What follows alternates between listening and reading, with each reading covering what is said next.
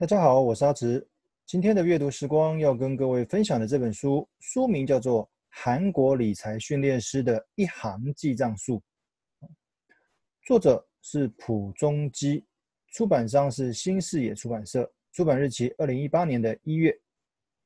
其实当初在书店看到这本书的封面的时候，觉得还蛮纳闷的，因为其实记账还蛮繁琐的，哦，项目还蛮多的。诶，奇怪。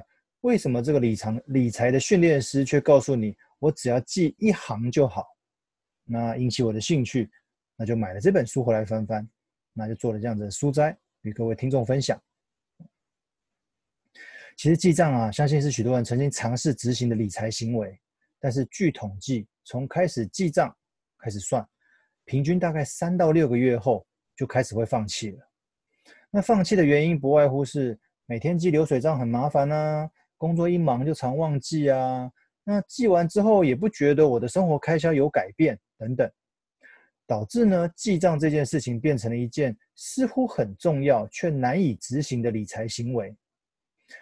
这本书的作者提供了三个简单的方法，让读者能够轻松记账，而且可以透过记账后的数字去调整你的生活开销，可谓一举两得。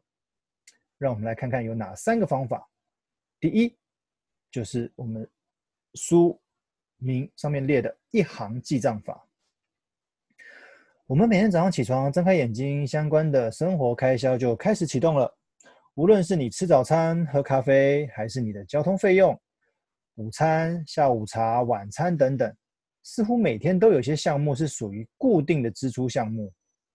可是，你有没有曾经研究过哪些项目的支出是否太过频繁？作者建议试着找出支出项目频繁的，给他一个月的时间做记录，只记录这一项就好哦。好，我们一次解决一个问题，可以免除过去记账发现开销项目很多，但不知从何省起的困扰。什么意思呢？例如你频繁消费的项目，可能是每天都要喝咖啡，每天都要喝酒，每天都要抽烟。每天都要喝一杯手摇饮之类的，哦，你找出你消费频率最高的那个项目，哦，那有规律性的去消费的，那我们就只记这一项好了。好，那书中举了一个简单例子，好，他说，假设呢，咖啡是平常你很常花费的项目，哦，这个应该不用透过记账就知道了，你每天都会去消费，每天都会去买一杯，哦，那。他会建议，那接下来这一个月内，你只要一买咖啡，你就做记账的动作，哦，而且只记咖啡哦，我其他项目不记哦，你只有消费咖啡的时候，我去做记录。那假设一个月之后，记录的结果是这样，我可能去咖啡厅，比如说星巴克，哦，买了一杯一百二十元的咖啡，那过去这个月我总共买了八次，总共花了九百六。那我可能去便利商店也有买咖啡。每一杯六十块，那过去这个月总共买了十五次，所以总共九百元。那两个地方的咖啡，过去这一个月合计总共花了我一千八百六十元。因为我过去这个月就只记这一项嘛，就所谓的一行记账法，只记录咖啡这一项。哦，这样子我们会得到几个结论哦。哦，第一，原来在过去这一个月内，我们喝了二十三次的咖啡，几乎除了六日之外，一天就买一杯。这个我相信你自己也会知道。如果你真的是很频繁喝咖啡的人来说的话，哦，第二个，他会建议你把这个过去这一个月所花在咖啡上面的支出乘以十二个月，哦，他过去这个月花了一八六零一千八百六十元在买咖啡，那乘以十二个月，等于是花了约两万二在咖啡上面。不要小看这个两万二哦，两万二可是现在一个年轻人。刚出社会的薪水哦，你等于花掉他一个月的薪水，在过去这一年都在喝咖啡上面。第三，作者建议把这个数字再乘以十年，哦，那你十年下来累积就喝了将近二十二万的咖啡了。那二十二万可能是一台车子的头期款哦。哦，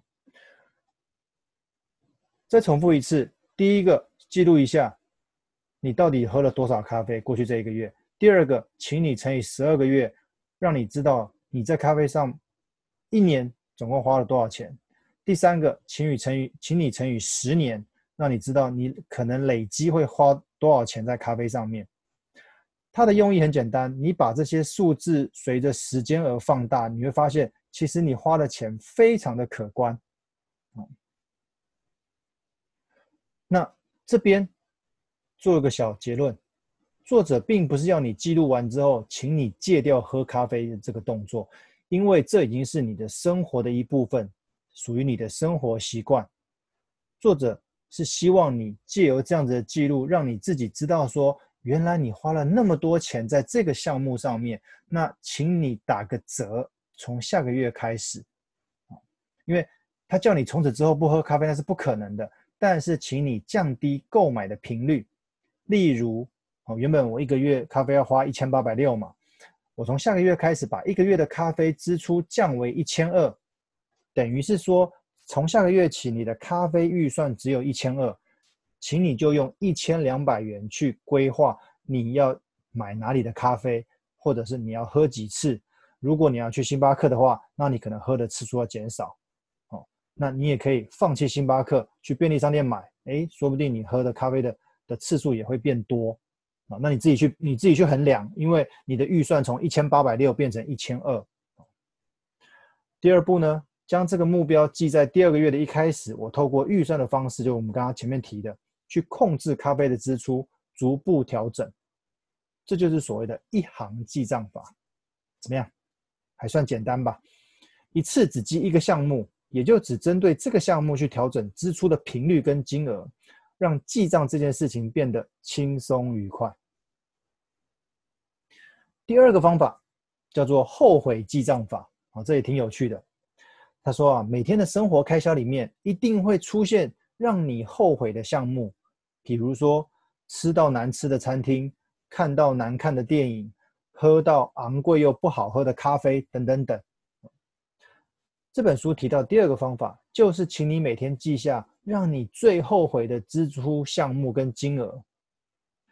累积一个月后哦，你可能会发现啊，我后悔的累积支出金额竟然那么的高。这个目的是什么？让你日后在花钱的时候。你可能会认真思考一下，这样子的开销是否会成为后悔的项目，进而抑制你未来的可能花费，降低不必要的支出。啊，所以这个方法叫做后悔记账法。再一个方法叫做 ABC 记账法。好，这个就就稍微难一点点。啊，他说每天看似固定的生活开销，真的都有都是有必要的性的支出吗？啊，那这个 A B C 记账法，它的方法就是 A 是必要的，也就是维持生活的必要开销；B 呢是需要的，比如说教育费用、你的运动费用、你的自我充电课程等等；C 呢就是想要的，或者是不需要的。哦，这就不用特别讲，就是乱花钱的部分了。那透过一两个月的时间，记录每天生活开销的流水账。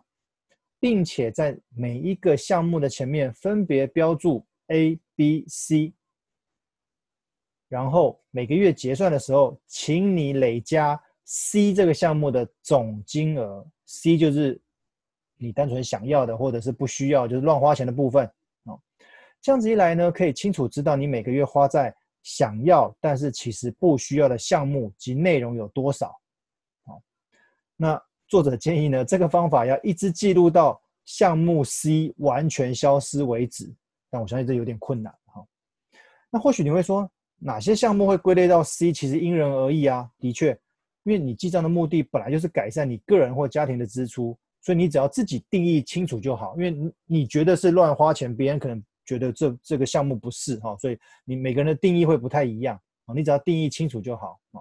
如果你觉得认为每天的开销，并不属于 C，哦，那或许就不适合透过这个方法来解决问题，因为或许有些人觉得，我觉得我我每天花的钱都是必要的啊，没有那种乱花的部分啊，哦，那这个 A、B、C 的记账法可能就不适合，你可能要退回到前面的那个什么后悔记账法或者那个一行记账法，哦，所以这个取决于自己。那书中就提到这三个方法，哦，各位可以试着执行看看，看有没有机会拯救自己的钱包。我们再复习一次，第一个。一行记账法，请你找出每个月消费频率最高的那个品项，并且做记录。之后透过打折去编列各个月的预算，降低这类商品的支出。第二个叫做后悔记账法，请你把每天觉得最后悔花掉的钱的项目跟内容金额记录下来。好，那一直记录到你有一天不觉觉得这个没有花费是后悔的。好，第三个就是 A、B、C 记账法，A 是必要的，，B 是需要的，C 是想要的，也是一样，记录到某一天这个项目 C。完全消失为止。OK，那以上就是这本书推荐给各位三种比较简易的记账方法，希望对各位的消费支出上面有所帮助。谢谢各位。